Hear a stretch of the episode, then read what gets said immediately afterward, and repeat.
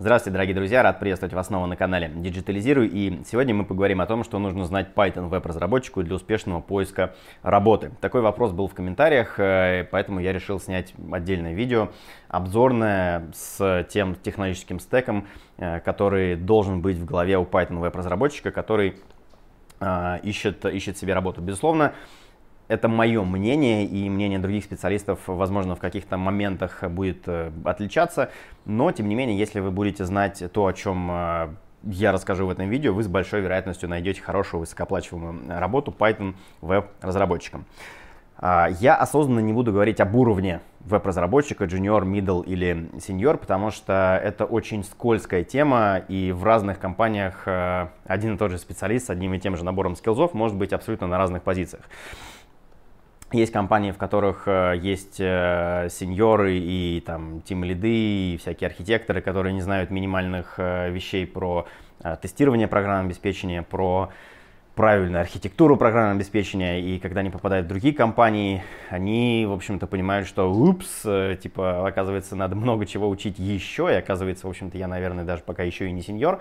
Вот, такое бывает, поэтому я не буду касаться темы джуниористости, мидлости или сеньористости э, разработчиков, э, я говорю о том, что знать нужно. Чем больше из этого вы знаете, тем больше ваши шансы найти хорошую работу и тем больше будет ваша зарплата, тем более уверенно вы будете себя чувствовать на собеседовании и так далее. Поэтому изучайте все, о чем пойдет речь в этом видео. И да, дорогие друзья, этот список не будет коротким. Э, у меня вот здесь несколько листов текста. В текстовую версию, кстати, на этот раз э, этого видео я обязательно выложу. Ссылку оставлю в описании для того, чтобы э, те люди, для которых это будет своего рода родмэпом изучения и родмэпом прокачивания себя в профессиональном плане, чтобы они смогли этот текст себе скачать и к нему там периодически возвращаться. Поэтому текст обязательно тоже будет в описании к этому видео.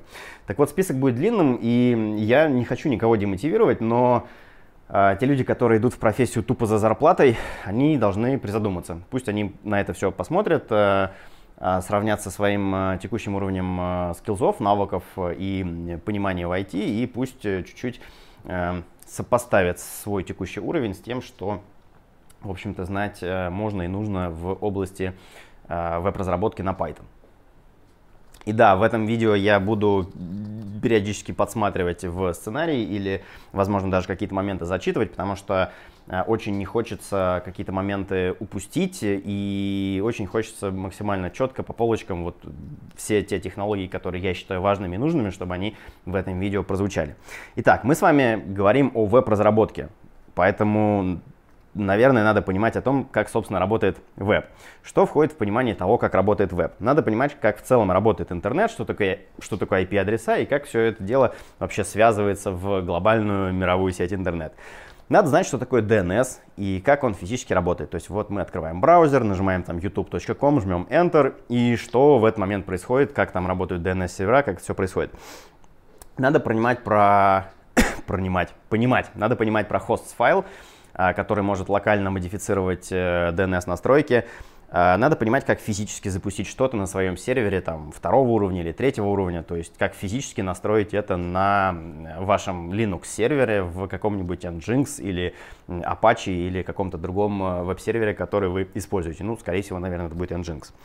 Надо знать, конечно же, о разных протоколах HTTP, HTTPS, э, в чем разница. Вы должны уметь, э, опять же, настраивать HTTPS э, на вашем веб-сервере, там, например, Nginx, для того, чтобы весь трафик шифровался, был, в общем, современным, веселым и правильным. Окей.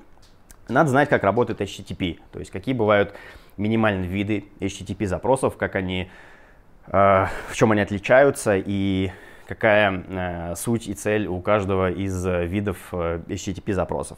Какие есть основные HTTP статусы и что они означают. Какие есть поля в HTTP запросах, опять же, что они означают, зачем они нужны, ну, хотя бы базовые, да. Круто, если вы прям в Telnet можете показать, как работают HTTP запросы, какие там есть поля в заголовках HTTP запроса, какие есть поля в заголовках HTTP ответа, что они означают это, это будет здорово. Если вы ну, действительно понимаете, вы можете это показать просто на уровне телнета. А, конечно, надо понимать, а, что такое cookies, э, для чего они нужны, как они используются, какие они бывают, э, как работать с э, на фронтенд части из JavaScript, как работать с cookies со стороны бэкэнда. Конечно, вы должны понимать, как работает аутентификация и авторизация на веб-сайтах и в мобильных приложениях, которые используют веб-сервера для хранения данных. Конечно, вы должны понимать разницу между аутентификацией и авторизацией, что это такое и, ну, типа, чем оно отличается. В идеале вы должны уметь настроить механизм э, сессии, как раз вот авторизации, аутентификации без фреймворка, то есть э, без вашего там любимого Django, просто для того, чтобы вы были уверены в том, что вы делаете. Просто чтобы вы понимали, как это физически работает, что там нет никакой магии. Вообще говоря, чем более э, низкоуровневое у вас понимание всех процессов э, разработки, что происходит конкретно под капотом там, вашего э, веб-фреймворка, вы должны это понимать. То есть вы в целом должны написать свой веб-фреймворк, должны быть способны написать свой веб-фреймворк, который делает примерно то же, что делает тот веб-фреймворк, которым вы пользуетесь.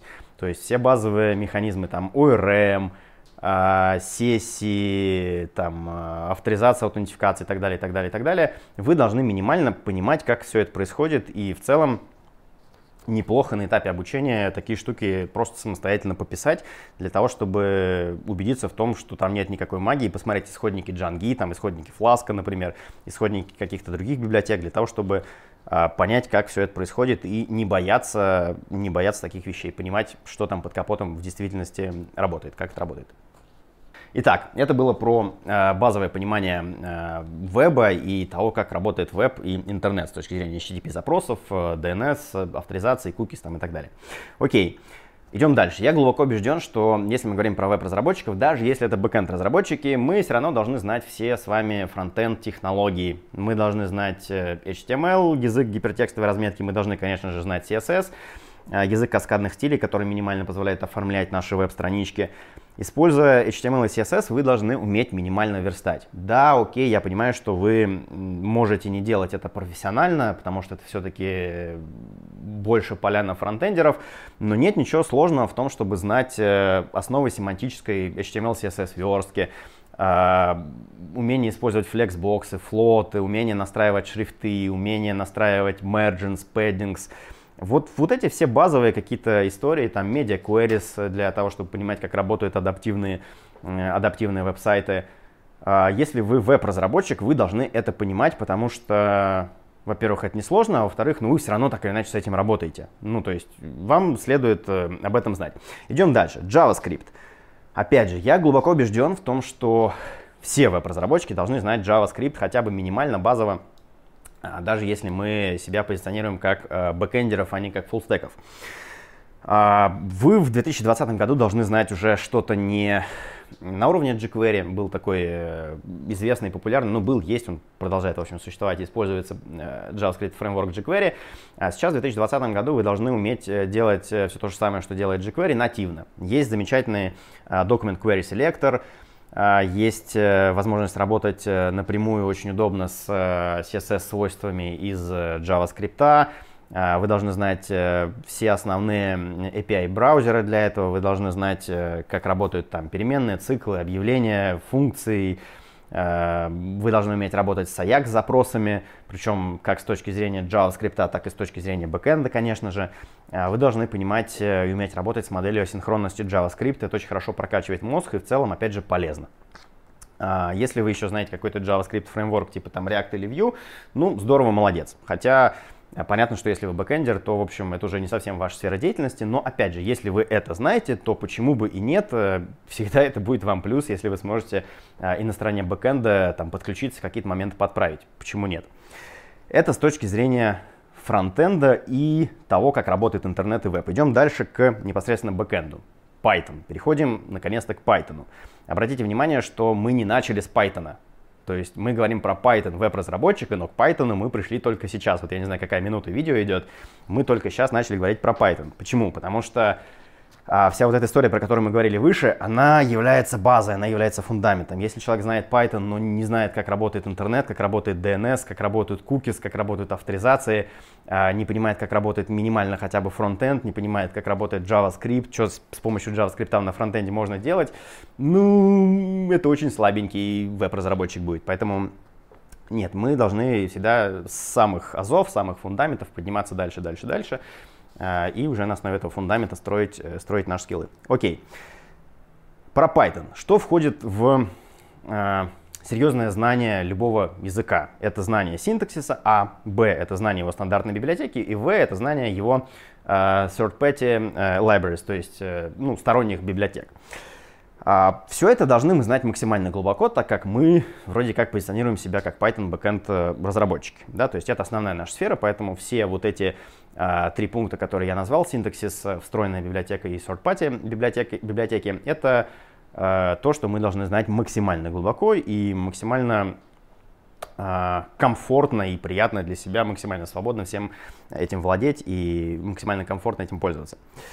А, значит, э, обратите внимание, что синтаксис языка — это всего лишь одна из э, частей. Да? То есть, если мы знаем синтаксис Python, это не значит, что мы а, стали веб-разработчиком Python. Да? Это не значит, что мы стали вообще в целом разработчиком Python. Синтаксис языка — это всего лишь синтаксис языка. А, это, это, это основа, но этого крайне мало для того, чтобы считать себя действительно а, разработчиком. Синтаксис — это там, ну, определение переменных, функций, модулей, пакетов, э, классов, э, там, объектов, как со всем этим работать, да? Типы данных, числа, строки, последовательности, как с ними работать. Если мы говорим про последовательности, то есть это листы, таплы, дикты, э, сеты, то вы должны их глубоко понимать, то есть они должны быть для вас, опять же, максимально комфортными структурами данных. Вы должны Э, уметь их преобразовывать друг друга, понимать, э, в чем разница, уметь использовать э, нужный тип последовательности в нужных местах вашего программного обеспечения, которое вы зарабатываете. Ну, конечно, слайсы, вот эта вся история, тоже вы должны с этим работать. А, форматирование строк, приведение разных типов друг к другу, а, классы, объекты, аргументы в функциях позиционные, keyword аргументы, вот эти вот ergs и keyword ergs, тоже вы, понятно, должны это все а, знать, уметь и держать в своей голове. Вы должны знать основы функционального программирования. Ну, я не знаю, что значит основа. Вы должны знать функциональное программирование на питоне. Вы пишете на питоне, вы должны знать, как пользоваться функциональным программированием на питоне. Там есть лямбда функции, там есть map, reduce, zip. А, всем этим вы должны уметь пользоваться. Это очень удобно и, ну, опять же, ничего сложного в этом нет. А, генераторы, декораторы, исключения. Все это тоже нужно знать. Причем исключения нужно, ну, действительно понимать, что это такое, зачем это нужно и как это использовать. То есть не надо писать э, try except и в блоке except обрабатывать э, базовое исключение exception. Это не есть в большинстве случаев правильное использование э, исключений. То есть где-то в проектах мы можем, понятно, использовать и отлавливать все виды исключений, отлавливая просто базовый, базовый класс exception, но в целом это не есть правильное использование исключений. Мы должны отлавливать э, те исключения, которые могут возникнуть в нашем коде. То есть, если это исключение value error, отлавливаем value error. Если это key error, отлавливаем key error. Если это там э, какая-то ошибка сетевая, отлавливаем сетевую ошибку, а не обрабатываем корневой exception, пытаясь отловить все, что возможно. Все вот эти языковые конструкции должны быть для вас э, максимально простыми, понятными, они должны быть для вас вот как ваши пять пальцев вы вообще не должны задумываться об этих конструкциях языка, когда вы пишете какой-то код. Когда вы говорите на вашем родном языке, например, русском, да, вы же не задумываетесь по ходу э, речи о существительных, прилагательных, глаголах, э, там, запятых каких-то, да, вы просто э, говорите, и в этот момент вы думаете о смысле, о сути вашей речи, а не о составляющих этой речи, да. Точно так же у вас должно быть и при написании вашего кода, например, на языке Python, да. Вы должны думать о бизнес-логике, которую вы реализуете, вы должны думать о тех задачах, которые вы решаете, а не о тех конструкциях, э, которыми вы эти задачи решаете. То есть конструкция — это базовый уровень, они уже есть в вашей голове, вы их натренировали до уровня фактически автоматизма, и вы очень ловко жонглируете этими конструкциями для эффективного решения ваших задач. Вот что такое знание синтаксиса, э, синтаксиса языка. Да, асинхронность в питоне это тоже важная штука, ее сейчас э, важно всем знать, какая она бывает, э, то есть там есть мультипроцессинг, есть разные треды, есть асинкио, все это нужно знать, понимать, э, чем оно отличается, когда что нужно применять, ну и, конечно же, нужно знать э, асинкио особенно хорошо и уметь с ним э, комфортно работать. Асинкио, IO, HTTP, все вот эти современные питонячие библиотеки. Знание стандартных библиотек языка. Что сюда, на мой взгляд, наиболее важно входит? Работа с файлами. Это обычные текстовые файлы и CSV файлы, то есть э, таблички, разделенные там запятыми или какими-то другими символами. Работа с аргументами командной строки, потому что, ну, это тоже часто, часто встречается. Пакет collections, э, всякие там default dict и так далее. Пакет э, iter tools, тоже важная, хорошая штука. Работа с регулярными выражениями для парсинга текста. Э, ну, хотя бы базово вы должны уметь работать с регулярными выражениями, знать, что это такое, и в случае чего уметь находить правильно регулярные выражения, их тестировать, дописывать, модифицировать под свои задачи. А, очень важная тема это логирование. Вы должны понимать, как работает логирование в питоне и уметь с ним комфортно работать. Э, ну, то есть вы должны понимать, как это работает и уметь это использовать. Работа с pickle дампами, с JSON, опять же, понятно, частая, частая задача. Работа с датами, очень тоже частый кейс. Э, вы должны уметь э, форматировать даты, создавать даты из строчек. Вы должны уметь работать с временными зонами, с библиотекой PIDS, той же самой. В общем, даты должны быть для вас комфортны. Third-party библиотеки. Сюда входит э, обычно requests для работы с HTTP запросами. Сюда входит AU HTTP, это пока еще вроде как не часть языка Python для отправки кучи асинхронных запросов куда-то по HTTP наружу или для написания собственных э, HTTP серверов быстрых асинхронных э, на Python. Это работа с Excel документами, например, э, XLSX Writer для работы с э, современными Excel документами, не CSV, а именно с XLSX документами. Это библиотеки для работы с PDF, их там огромное количество для работы с XML, э, для работы с HTML, например, там Beautiful Soap, библиотека замечательная. Нужно уметь работать с Celery и Redis, опять же понимать, что это такое, и как этим пользоваться, то есть как, э, для чего можно использовать Redis вообще в Python приложениях и, соответственно, как использовать Redis в связке с Celery.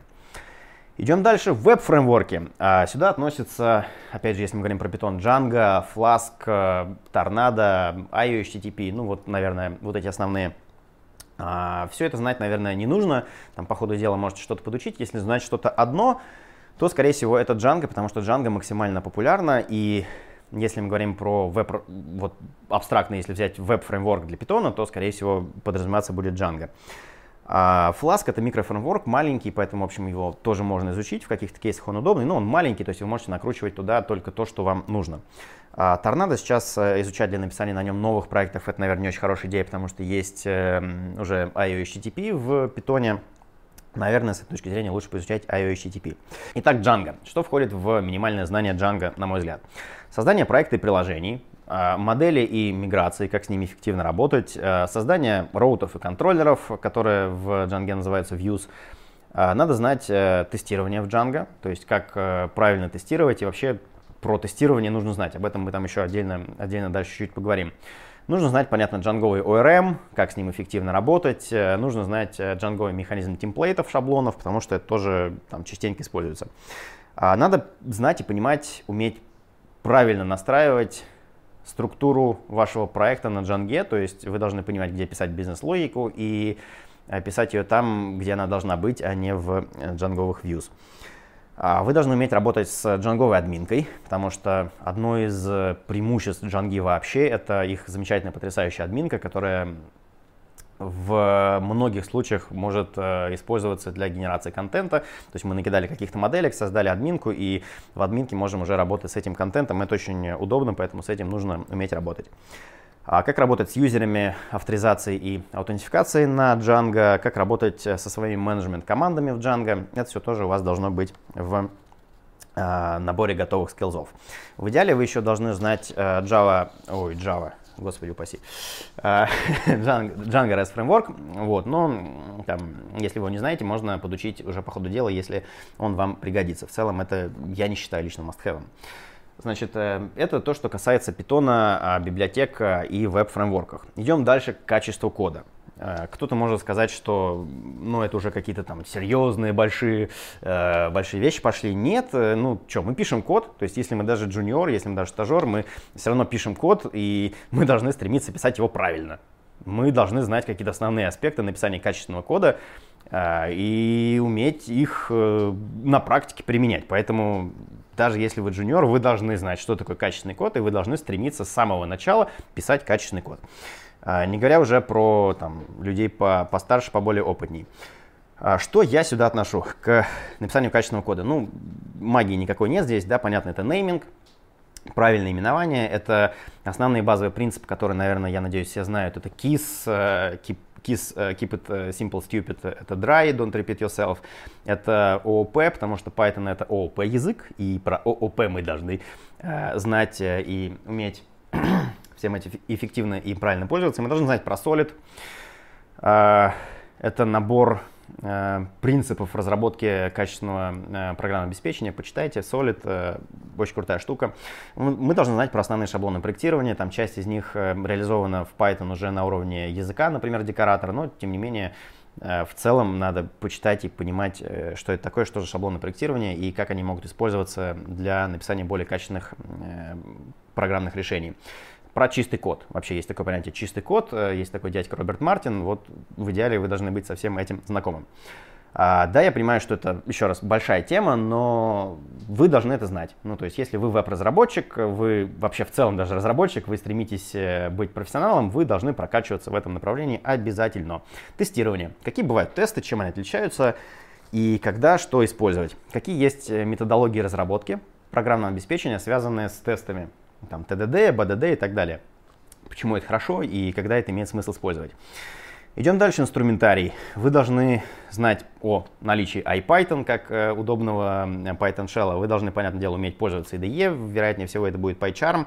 Вы должны уметь отлаживать ваш Python код э, с помощью PDB или, опять же, из вашей любимой IDE. Вы должны, конечно же, знать, уметь пользоваться Git хотя бы минимально на уровне создания репозиториев, комитов, э, создания веток, работы с ветками, мержа веток и так далее. Ну, то есть хотя бы вот эти базовые знания гита у вас должны быть. Вы должны уметь пользоваться Chrome Developer Tools.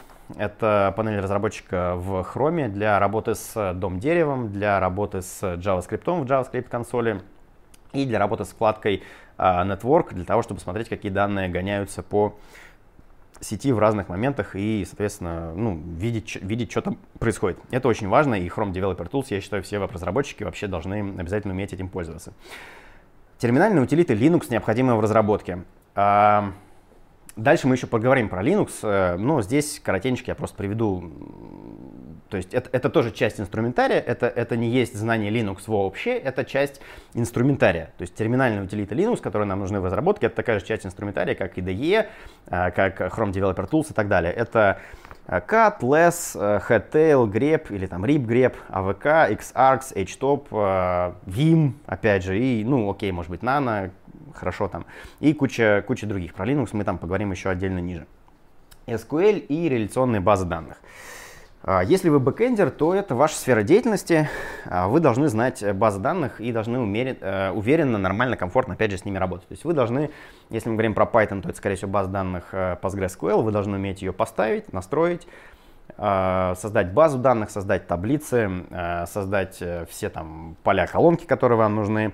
Вы должны писать, понятное дело, SQL-запросы, причем SQL-запросы не на уровне Select 2 плюс 2, а серьезные, нормальные, большие Э, запросы с несколькими джойнами на несколько таблиц, со сложными группировками, having, наконными функциями, сортировками и так далее, и так далее, и так далее.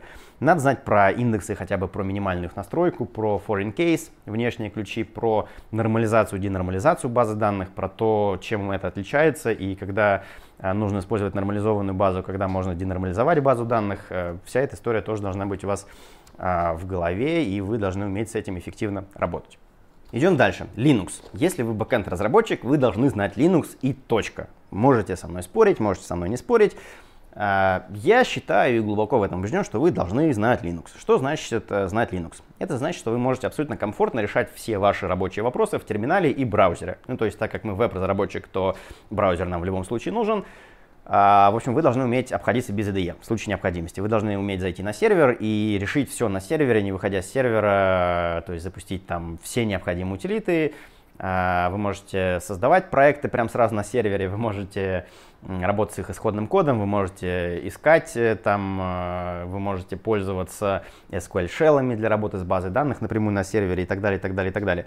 Вы должны уметь полноценно настраивать ваши сервера, то есть вот перед вами чистый там CentOS или Debian э, Linux, вы туда накатываете все, что вам необходимо, настраиваете и умеете с этим эффективно работать. Если вы бэкэндер, то вы должны уметь с этим работать. Да, многие скажут то, что ну как же так, есть же админы, есть же девопсы, это вообще они должны делать. Я так не считаю, вы тоже должны уметь это делать. Возможно, они это делают более профессионально, чем вы, возможно, они в этом более глубоко прошаренные, чем вы, но вы тоже должны уметь это делать, иначе вы говорить, что вот я там Python веб-разработчик, но Linux это не мое, базы данных я не знаю, фронтенд там HTML, CSS, JavaScript минимально я тоже не знаю. Ну, как бы это похоже на то, что я могу просто гвозди держать левой рукой, если они не очень толстые, эти гвозди, да. Забивать молотком эти гвозди правой рукой я не могу, а, там дрель держать в руке, сверлить дырки я там не могу, ничего вообще делать не могу, могу только гвозди держать. Ну, ребят, это несерьезно.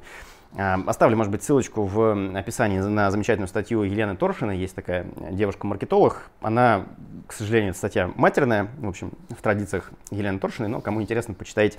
А, достаточно забавно и многим, возможно, а, поставит а, мозги на, правильные, на правильное русло.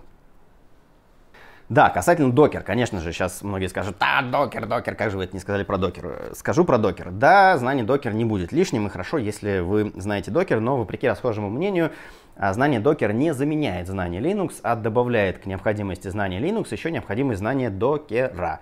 То есть вы должны знать и Linux, как работать, и как настраивать, как работать с Linux, как настраивать Linux, и в дополнение к этому вы должны уметь настраивать а, всю ту же историю в докере знание докера не избавляет вас от необходимости знания Linux вообще. Знание CI-CD инструментов, то есть Continuous Integration, Continuous эм, Delivery, это тоже важная штука, вы должны уметь с этим работать, должны уметь это хотя бы минимально настраивать. Например, GitLab CI. Ничего сложного в этом абсолютно нет. А, это все касательно технологического стека. Что я подразумеваю под словом «знать»? Вот я говорю, вы должны знать, вы должны знать, вы должны знать. Когда я говорю, что вы должны знать, э, это значит, что вы должны знать это на практике. То есть вы должны это практически много раз проработать э, до уровня автоматизма. Это не значит, что вы там прочитали это в книжке и вроде как поняли, и вы вроде как это знаете. Нет. Когда вы что-то даже прочитали в хорошей книжке или прослушали на хорошем курсе, или там еще каким-то образом эти знания в свою голову э, типа загрузили, и начинаете это делать, вы в любом случае сталкиваетесь с огромным количеством э, граблей, ошибок, проблем, сложностей, которые вы начинаете решать. И вот именно те самые пройденные грабли, пройденные ошибки наращивают вашу уверенность в себе, наращивают ваш опыт, наращивают ваши скилзы, и именно они и есть ваши скилзы. Если вы просто что-то прочитали и там минимально что-то потыкали, а вроде работает, это не есть скилзы, это вы забудете через два дня, и вы вообще не сможете этим пользоваться. И когда вы начнете а, что-то на этом писать, вы только тогда начнете собирать эти ошибки, и получится так, что человек, который эти ошибки уже собрал, он за день задачу уже реализует, а вы ближайшие две недели будете только собирать эти грабли, понимаете, да? Вот в этом и есть разница между опытными и неопытными людьми. Опытные люди просто уже собрали все ошибки и умеют с ними работать. А неопытные, у них этот путь еще предстоит впереди. Если они его пройдут, все эти ошибки, грабли соберут, то они тоже станут молодцами, опытными и э, классными, мощными разработчиками. Есть еще пара важных моментов. Это знание английского языка и умение гуглить на английском языке. Что я подразумеваю под знанием английского языка? Это умение читать технические тексты, айтишные тексты и умение правильно задавать вопросы, опять же, на английском языке, а, то есть гуглить. Если вы не знаете, как гуглить, или боитесь гуглить, или не умеете гуглить, или там, ну вот, какие-то у вас проблемы с э, гуглением, вы можете там целый день решать какую-то задачу и не решить. А человек, который может, умеет гуглить, правильно задавать вопросы на английском языке, он может за 5 минут э, найти три решения своей проблемы, разобраться с ними, понять, э, какое, какое решение лучше в данном конкретном случае, и его уже реализовать. Понимаете, да? То есть вы день потратили, проблему не решили, а человек за 5 минут прокачался, узнал, скорее всего, больше, чем вы, и решил проблему. Поэтому Первое, нужно уметь читать на английском языке, нужно уметь задавать вопросы на английском языке, и нужно прокачивать постоянно навык гугления для саморазвития, для поиска а, правильных, эффективных решений ваших задач. Фух. Итак, я очень кратко, очень верхнеуровнево перечислил основные навыки, которые я считаю важными в профессии Python веб-разработчика. А, конечно, по каждому из этих пунктов мы можем углубиться туда внутрь, глубже и там еще вот на такой же объем материала еще, еще прокачаться. Вот это, это вот верхнеуровневые просто мазки, э, что я считаю важным, что нужно знать Python веб-разработчику. Когда я составлял этот перечень и э, готовил сценарий, я понял, что на самом деле а, мне было бы очень интересно, наверное, подготовить большой полноценный курс, который покроет себе а, все вот эти аспекты, о которых я сейчас рассказал. То есть этот курс готовил бы Python разработчиков не как людей, минимально знающих синтаксис языка и фактически не способных к решению реальных боевых задач, А этот курс готовил бы людей, которые умеют полностью работать со всем технологическим стеком, а, который важен в веб-разработке и конкретно в веб-разработке на Python. Мне кажется, это было бы очень круто. Когда я вижу выпускников э, текущих школ программирования, смотрю их резюме, мне право становится грустно, потому что люди там много месяцев вроде как мощно изучают что-то, но по факту их э, скиллзы, они, они очень слабые. Вот там чуть-чуть прям копни, они все просто рассыпаются. Люди фактически там отдали кучу денег, э, чему-то проучились вроде как, но по факту Э, почти ничего не умеют. Это, это прям вот печально, и, возможно, с этим стоит что-то сделать. Напишите в комментариях, как вы считаете. Подготовить и провести такой курс – это, во-первых, большая работа, понятно, просто тупо по времени. А, плюс это большая ответственность, а, поэтому надо понимать, что, во-первых, этот курс, если он будет, если я решу его делать, собственно, вот мне и хотелось бы получить от вас в том числе тоже какой-то фидбэк, а, если он будет, он понятно, что он будет, во-первых, э, платным, понятно, да? И он потребует огромного количества работы не только моей, но и вашей. Это не совершенно точно вот не такая история про то, что вы а, сидя дома смотрите там один час вечером, один час в неделю вечером какой-нибудь вебинарчик и типа прокачиваетесь или там два часа в неделю смотрите. Нет, за два часа в неделю невозможно ничего нормально изучить, нужно тратить гораздо больше времени и на проработку теории, и, конечно же, на проработку практики реальной боевой, потому что, я повторюсь, а, только практика является мерилом ваших скиллзов. Только практика. Теория важна, теория нужна, но если вы а, не прошли реально грабли, не прошли реальные проблемы, то вы, в общем-то, пока еще разрабатывать реальные боевые проекты не можете. В общем, в любом случае, спасибо, что досмотрели это видео до конца. Напишите, пожалуйста, вашу обратную связь в комментариях под этим видео. Напишите, что вы думаете по поводу курса. А, я не принял решение делать его, не делать, не знаю. Мне просто, я вижу резюме, которые люди мне присылают, и у меня есть какое-то понимание, что они должны знать, и у меня есть какое-то понимание, что можно дать за несколько месяцев серьезной, серьезной работы, серьезного обучения, чему можно научить. Блин, мне кажется, что можно научить гораздо большему, чем э, те знания, которые люди получают на таких курсах. А, напишите ваше мнение. Спасибо, что посмотрели это видео. Ставьте лайки. А, Пишите ваши комментарии, подписывайтесь, кто не подписан. И, конечно же, до связи в новых выпусках. Пока-пока.